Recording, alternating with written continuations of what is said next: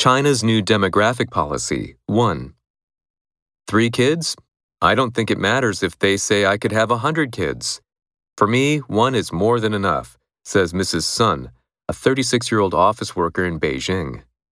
She is having none of China's latest population policy change that allows married couples to have three children.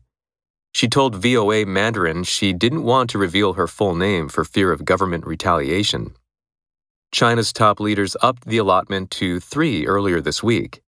In 2016, Beijing began allowing couples to have two children, a response to the demographic time bomb triggered by the one child policy introduced in 1980, which has resulted in an aging population and fewer workers. Online, many people echoed Mrs. Sun's concerns.